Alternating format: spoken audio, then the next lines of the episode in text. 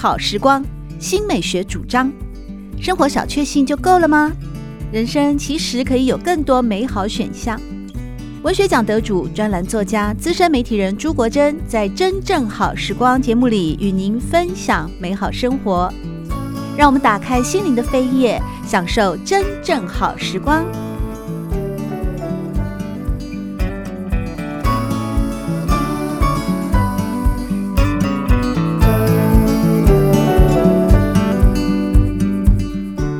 朋友们好，欢迎来到真正好时光，我是朱国珍。在今天，我们邀请到台师大国文系石晓峰教授，同时也是文学奖的得主以及知名作家，和大家分享他的最新散文集《跳岛练习》。在《跳岛练习》这本书里面，分成了五个段落，其中有关于石晓峰老师过去呢在金门的成长哦，一直到十八岁高中毕业以后，考上了台湾的台师大，才来到本岛重新开启了。生活的华丽的扉页以及篇章，当然在大学的求学过程以及后来的呃职场哦，到逐渐的呢，时间一步一步的过去，转眼呢，好像也来到了所谓熟女的这个阶段了啊。生命的历程呢，可以说是越来越丰富。嗯，在极二的部分呢，嗯，却用一步一沙漠 来开始面对自己的华美的时光，以及熟女的生日感言哦。为什么要特别到了呃熟女的生日感言的时候，好像？才开始面对了更多的自己，特别是作为一个女性。比方你在熟女生日感言的时候有提到，是因为好朋友 W 啊打电话来啊，才唤醒了你关于生日的呃当天。嗯，原来是这么隆重啊、盛大的一个有特别值得纪念意义的日子啊。但是透过了生日感言，也开始逐渐的呢去面对。嗯，作为一个熟女，好像。在生命的历程，在社会的眼光，以及在自我的肯定或认同，有了更多的醒悟。嗯，包括你会去探讨到所谓的性独立或性自主的一个议题呢？对，因为我觉得我自己的女性启蒙意识启蒙的蛮晚的啊。那大学的时候读过一些女性主义的东西，不过在那个年代，大概也是刚刚兴起的一个学科或者是一个思潮。呃，理论的东西其实没有办法进入到生活里头去啊，那所以实际上是经过了一段时间的，包括情感啊，然后那婚姻的磨练之后，慢慢的会有一些这样子一种自主意识的那个抬头，这样子的一个状况。同时，我现在回忆起来，那几年好像相关的一些电影。特别多哎、欸，嗯，就是我里面有提到啊，什么熟女拉警报或者是什么欲望城市，对对对，其实更早以前就有那个上班女郎啊，哈里逊福特演的，但是可能那个阶段我没有，应该是说我可能那个阶段没有去接触到这这这些。你有比我小那么多吗？突然觉得我又是你的长辈？没有没有没有，也许每个人接受到那个资讯的。频率跟时间点不一样吧？哦、对，那也许在那个节点上，我对这个，我对这一些议题特别有兴趣，我就会觉得、嗯、啊，好像这这些东西特别多，所以我会去做一种呃自我的反省，这样子。当然，里面写到的那一段是学生开开玩笑送的东西啦，这样子。嗯，但是你会蛮大胆的把它写出来啊，比方你说。学生送你的东西，你就说啊，好像太 A 了一点。学生常这样跟你开玩笑吗？对，但是这个玩笑是开的比较大的一次。哦、是，我还以为说你接下来就要去发表一些什么女性主义的宣言了 之类的，特别是对于嗯，对啊，尤其是所谓的女性啊，或者说女性自我的认同，或是肯定，或是对于作为女性作为两性平权，其实是西蒙波娃的那句名言吗？嗯嗯先做人哦，再来谈女人嘛。嗯，其实每一个人哦，来到这个地球啊，就是夏曼兰波安最喜欢说的星球啊，他也常常用星球啊来作为他的文学的创作里面的嗯一种定义吧。每一个人来到这边，我其实认为他应该都有他的一些功课或是使命了。那作为一个人，不管你是男人或是女人，最起码的尊重啊是一定要的。比方，我认为啦，在工作的。平权上啊，在家庭的分工里面啊，都是彼此的协助嘛，彼此的尊重，彼此的帮忙或彼此的支援啊，才能够让一个关系能够更和谐哦。所以过去传统的威权社会里面，男尊女卑哦这样的观念，我认为是应该要打破了。当然，你要打破的过程里面，它毕竟会有很多的社会的呃一种。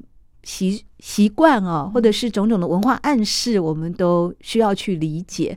那讲到这文化暗示，我就会想到在这本书里面，也是我把它归纳到了呃，像是呃，应该不算我把它归纳在人的部分啊。其实我觉得很有趣的，就是你在临界之旅里面，你有提到你去北海道的旅游第一次的泡汤经验啊。哎，我真没想到你第一次泡汤在大众池里面，你是这么的惊慌啊！对于身体，对于袒露这件事情，你几乎是吓跑的吗？对 对，有这么严重吗？为什么？你你会有去思考什么原因？因为我也很爱泡汤。那我的第一次泡汤的经验，我可以跟你分享，就是不算泡汤，是我们去三温暖。那是我在空服的时候，跟几个女生啊，然后我们就明明人家就跟我们说，你们的 tower 不能进池，可是我们因为很害羞，所以每个人都把大浴巾包着身体泡到水里面。但是我那次的经验也觉得说，我们其实都一样啊。可是你的北海道泡汤之旅，就让你有了一个嗯第一次。第一次的大众池的，嗯，这种观察，就好像对于认识自己，或者是认识他人，或认识女体这件事情，有也上了一课。我想你刚才也提到嘛，大家都很害羞，抱着大浴巾进去嘛，嗯，但是。但是你的经验，你们都是青春正盛的肉体，就是。但是我在那个大众池里面看到的是各种年龄阶段的肉体。我想我的震惊不是因为说看到了别人的身体，而是看到了我自己的身体版图。她从一个小女孩怎么样成长为一个少女，然后到怎么熟女，到最后那个老妇人的那种干瘪的身体，好像是我日后的浴室。我想我我那个时候的正站点是在这里。其实后来还有一次经验，泡汤经验也是去日本，嗯，就是变成是我们家庭成员妈妈姐妹们一起泡汤，那次也是非常害羞的一次体验，就是你对面对亲人好像更难去袒露身体，对，所以其实这这这部分我我还没有去把它书写出来，但我觉得也是很有意思的一种关照，这样子好像在别人的身上关照到自己，嗯、哦。但你在文章里面有提到说，其实后来就不再畏怯于身躯的裸露了，对，因为所有的装束都属卫士，那么与自我坦诚相见，或竟成唯一的救赎。嗯，对，因为现在还害怕吗？呃，现在不会啊，现在当然不会了。对，因为我在那一刻，我会感觉到说，其实。对我自己，我就是在跟不同的身体，在不同的身体里面看到自己的过去跟未来，就是我在跟每一个自己坦诚相见。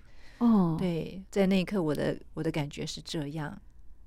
我倒是嗯，没有从任何其他的女性，无论是老迈或是青春正盛，去关照到自己我我的经验就是后来啊，我觉得跟青春正盛，哎，倒是也。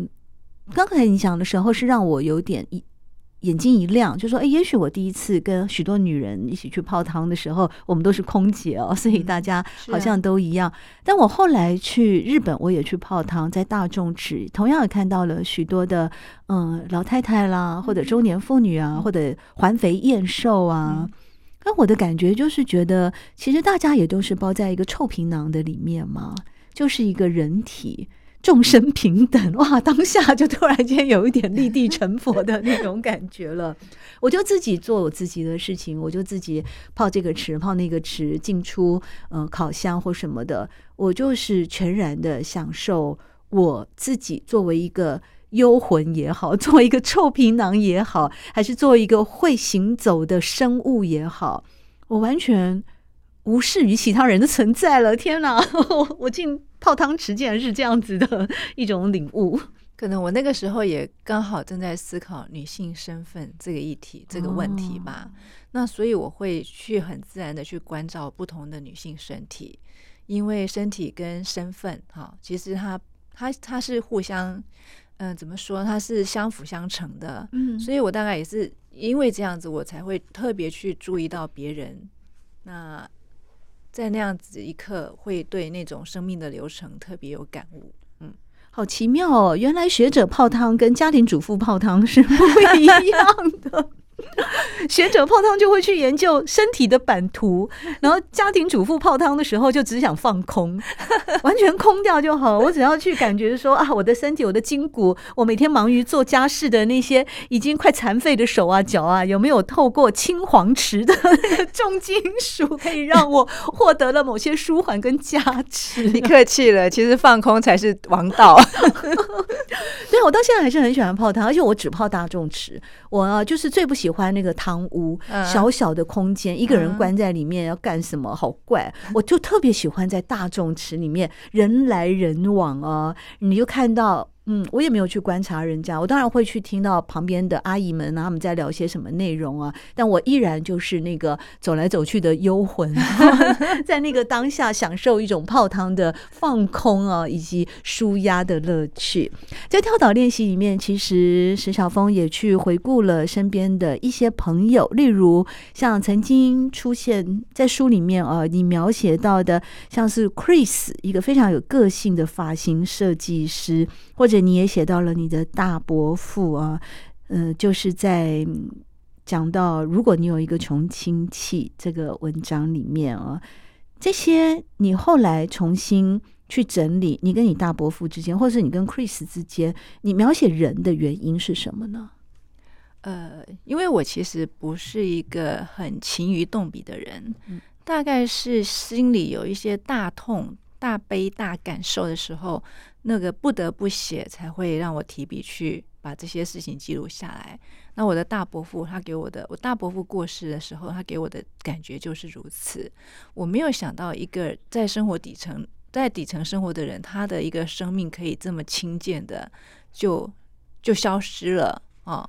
那当然，我在那篇文章里面谈到很多观点，甚至是微带冷酷的，因为我也不想故作伪善。对，所以像我的大伯父，还有包括里面有提到一位我的韩国学生阿泽西，哎，对，阿加西哈，那他也是让我觉得非常痛的一个生命的消逝，所以我才会去写。那至于 Chris 是因为交情很久了。但是他又是一个比较特殊的人，因为我们生活里面会有一些这样子的人嘛。他其实也算不上跟你是多么嗯亲密的朋友，但是他就是长久在你的生活里面，像发型设计师这样子。那当然也是在生命的某一瞬间，好像忽然之间有一种很亲密的交流，但是那交流随即又烟消云散了。不过这篇文这篇文章有一件轶事可以说很好玩。其实 Chris 是个化名啊，我当然不敢直接把他的那个。名字写出来，那么大家都会来问你说，到底是谁剪的这么好？我也要去找他，然后就这么有个性。不是，那后来呢？因为我始终逃不开他嘛。后来我有一次去，你到底给他剪多久了？剪了大概十几快二十年有吧。哇！那有一次去剪头发的时候，他就问我说：“哎，你是不是在报纸上有写过一篇文章在讲我？”然后我就。超惊讶，因为我里面写了很多他的坏话，是不是？Oh. 对不对？然后就说你不是坏话，是实话实说。说你也看报纸吗？他说没有，当然没有。他说是他的一个另外一位顾客看到这篇文章，然后就跟他说：“哎，我觉得这个人写的很像是在写你。”那有没有很尴尬呀？是非常尴尬的。然后我只好跟他说：“哎呀，文章就是虚虚实实，你不要当真。”那当他因为他很傲娇嘛，他当然是非常傲娇的说：“ oh. 哦。”我也不在乎，好有趣哦！所以这样有让你们的友谊有增温吗？没有哎、欸，嗯、我们还是一贯维持。而且我现在已经背弃他了。哦，这可以说吗？哦，你找到新的设计师了？是的。哦，更好、更便宜，然后更符合你的对发型造型的期望，并没有更好、更便宜。只是我一旦找了其他设计师两次以后，我就不敢再回头找 Chris 了。哦，对啊，我们女人好像都会这样，嗯、因为那个他们是设计师，他很明显的就会看到说，哎，我上次不是帮你剪这样的层次啊，你怎么会变成这种层次呢？我上次不是帮你染这种发色哦，你怎么会变这种发色呢？对，再回去就被他质疑就很尴尬。对，反正是很有趣的互动啦，所以这篇文章，而、嗯、而且我也没料到会被他看到。对，真的是，因为我们觉得是不同领域的人嘛。对对对对，嗯，我也常常没有啊，我也没有常常啦。但呃，好像我没有这样的经验，还是我有，我也忘记了。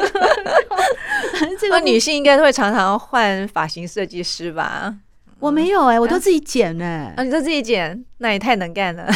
我刘海也自己剪啊，后来层次也自己剪啊。哇，我大概三年才会烫一次头发，哦、让它有一种卷度。嗯其他时间都是自己打理，对，手太巧了吧？也没有，因为我不顾形象吧，不是手天生丽质，没有，就觉得头发这件事情，我，我第一个哦，是我懒得在一个发型师那边一坐三个小时啊，嗯、我没有耐性，这是第一点，我也不给人洗头的，我都自己洗自己吹干。那第二点就是，嗯，他们有时候我可能。以前学生时代，我有一个很好的发型师的朋友啊，他是懂得我的发流，所以他总是能够剪出我很好整理的。但是后来这几年我遇到的呢，就是会把我弄得哦，我每次出门就一定要吹整、吹整，要花时间。我很懒，我就喜欢说。很一梳头，或者是稍微吹一下，我就可以出去。可是你要上电卷要干嘛？你才能做出那个型的时候，我就觉得好累哦。嗯、那这几年，因为我就留长头发嘛，那长头发就很方便啦。反正再不行，你就把它绑起来嘛。再不行，你就把它卷起来。你用那个鲨鱼夹一夹呀，或者是你把它马尾一绑啊。再难看的发型，它就变成马尾，就青春了嘛，就干净了，就整齐啦。那至于刘海那些事情，我是自己会剪啦。而且这几年我连刘海我都不想留了，因为我觉得有点装可爱，所以我干脆就把它整个留长哦，就像慈济师姐一样，梳的整整齐齐、干干净净的，露出一个额头就可以了。对啊，其实主要是我懒了。哎呀，你看你这么说一通，都可以写一篇文章出来了。哎，也是 哎，是啊，嗯，对你，我我们写的是发型设计师，你可以写您自己，自己就是自己的发型设计师。因为我不是很在乎美丑，我就觉得说人出来整整齐齐、干干净净的这个很重要。那头发把它弄整齐了，自己剪一剪啊，长度有时候太长了，主要是我不顾形象了。我觉得这么说吧，我自己 自己哦不爱形不在乎形象，所以可以这么随便。但不建议听众朋友们，或者是也不建议石小峰老师这样子学了。因为大家有时候出门在外都会有一个造型嘛，哦，所以难免，每个人都会有自己适合的一种方向吧，啊，那在跳岛练习里面呢，其实石小峰呢写事、写物、写人，也写创作。哦，我很喜欢看你在跟大家分享你的一些创作观哦，尤其是你过去也得过文学奖，你也在学校里面教书。那关于创作这件事情，好像可大可小啊。尤其是你在《故土与创作》这篇文章里面呢，以逃离者的告白哦，来跟大家分享说，你经常会被学生提问说，为什么要创作呢？创作有什么意义呢？然后你就会。会汇整出来有四个原因，你要不要自己讲啊？都是我在讲话。发现我们石小峰老师很惜言如金，这好像是在教书啊。但我觉得，我其实常常跟学生提到，就是有一些人创作是怀抱着使命感的。对，就像我的学长跟我说，你应该好好的写金门，对不对？这是一种创作的目的跟动机。另外一种创作的目的跟动机就是，哎，创作是一种游戏。就是它可以让你的生活更丰盈，嗯。现在还有一种创作的动机是，哎，我就是有这个才华，我就是喜欢来炫技，嗯。而它也可以算作一种创作的动机，甚至呢，你要靠创作来改善自己的生活，对不对？来赚钱、赚名、赚利、求名求利，那个也是一种动机。嗯。所以其实每个人在创作之前，都应该要先弄弄清楚自己的动机是什么。那所以这个是我开宗明义在散文课上面会跟学生提到的问题。对，那从这里去思考创作到底对你有没有意义？那我自己会觉得创作的意义在哪里？其实创作是让我一直在警醒我，时时去反省自己的生活走到哪里了。对，就是有时候当你的生活走到一个非常贫乏的一种。境界的时候，我是不能忍受生生活的贫乏，就是那种精神层面的贫乏。对，当你写不出东西来的时候，可能就是你的生活发生问题了。所谓发生问题，就是它已经没有活水了，没有源头活水了，它已经碰到瓶颈了。这个时候，创作反而变成是次要的问题。真正的问题是回到你要怎么生活，怎么样重新开启你的生活，要怎么重新开机。我想，其实生活永远是大于创作的。就像朱天文吧，他说再怎么再怎么写也写不过生活本身嘛，嗯，因为人才是最大的真实，最大的意义。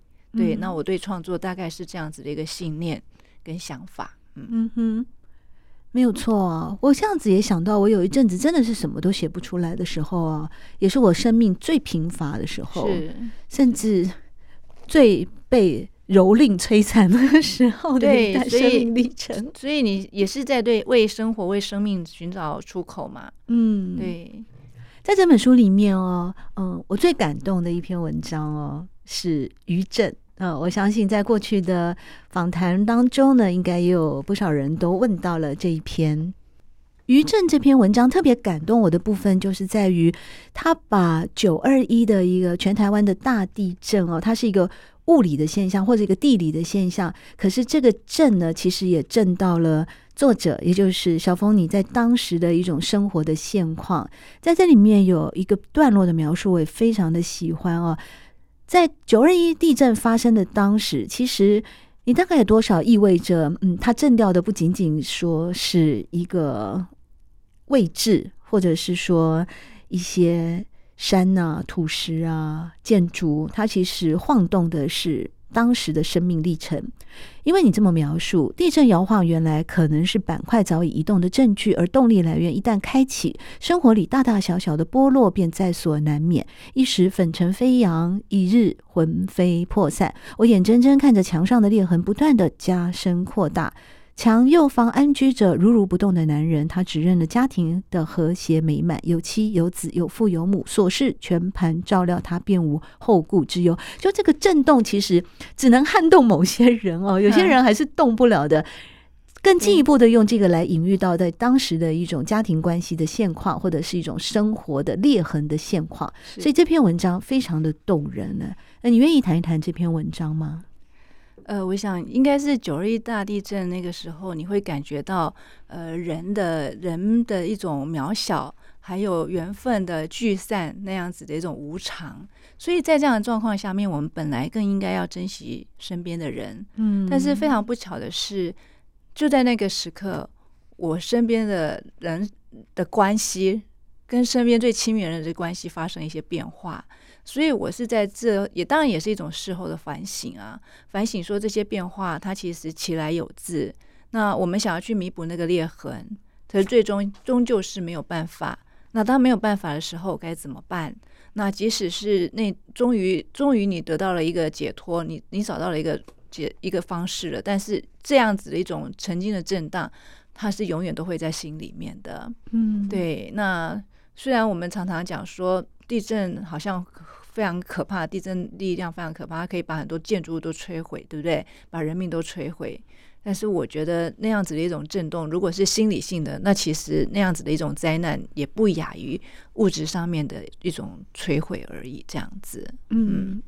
是啊，尤其我们现在啊，已经开始要迎向人生的下半场了。嗯、在全书的最后呢，有你和建国中学的老师，也是知名的散文作家林信杰，有一场欢迎来到人生下半场的文学对话啊。嗯、那小峰，你写着说，无论有过多少青春的纵情与神伤，生命里曾有过多少后悔与值得，终究我们还是进入了人生下半场。是你怎么样用文学的眼光啊？来看待人生下半场，在这场文学对话，你跟林信杰又激荡出什么样的火花呢？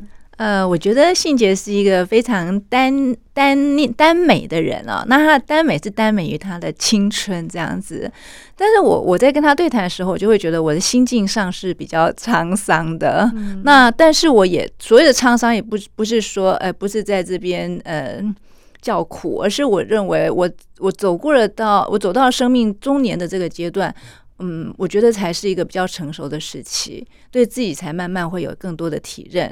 那虽然青春已经不在了，但是我觉得心境上会比较有余裕，重新去开启所谓的人生下半场好，那未来是怎么样的一个状况，我也不清楚。但是我觉得前面走过的这些痕迹啊，它可能都会变成未来应对人事的一些参参考资料，应该参参参参考的依据吧，应该是这么说吧。哈，我跟他对谈里面，我觉得明显会觉得，哎，信杰还是一个青春的文学少年，但是我的心境好像已经离开那样子的一种 一种心一种青春了。所以我的沧桑的意思是在这里，这样子。嗯哼，嗯，其实。其实我非常喜欢哦，你们的文学对话当中呢，石晓峰最后做的结论哦，因为你除了跟信杰对话的时候说，透过读到他的文字呢，让对话与倾听成为一种共感与分享哦。尤其你们也讨论到老啊，也讨论到未来啊，也讨论到领会哦。那石晓峰是这样描写的：在人生的下半场，或许我们真该亮出成年档案。按下滑鼠的重新整理键，认真的排序，什么是可以放弃、割舍、失去亦不足惜者？又有什么是值得珍视、可以为之等待甚至退让者？我们面对了更多照顾与承担的责任。但也应坚持一定的优雅与尊严，这是大人品格与气度的体现。哦耶，这是大人，这是对自己的期许。对啊，而且品格真的是很重要的，嗯、特别是品格与气度。嗯、也许我们在青春的时候懵懂无知，甚至带着叛逆，但是当我们迈向人生的后半场或者是下半场，当我们逐渐也成为了大人，或者是更大的大人的时候，嗯、能够继续坚持的品格与气度的体现，我认为那才是真正圆融以及有智慧的人生。在今天真正好时光，我们邀请到台师大国文系石晓峰教授，也是知名作家，和大家分享的是跳岛练习。谢谢小峰，谢谢国珍。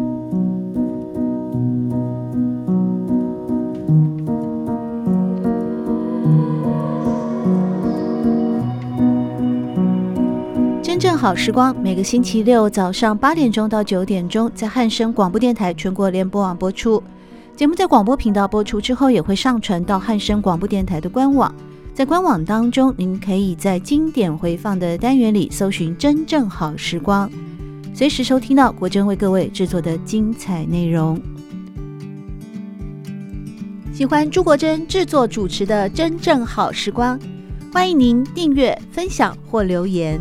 随时保持互动，一起共享美好生活。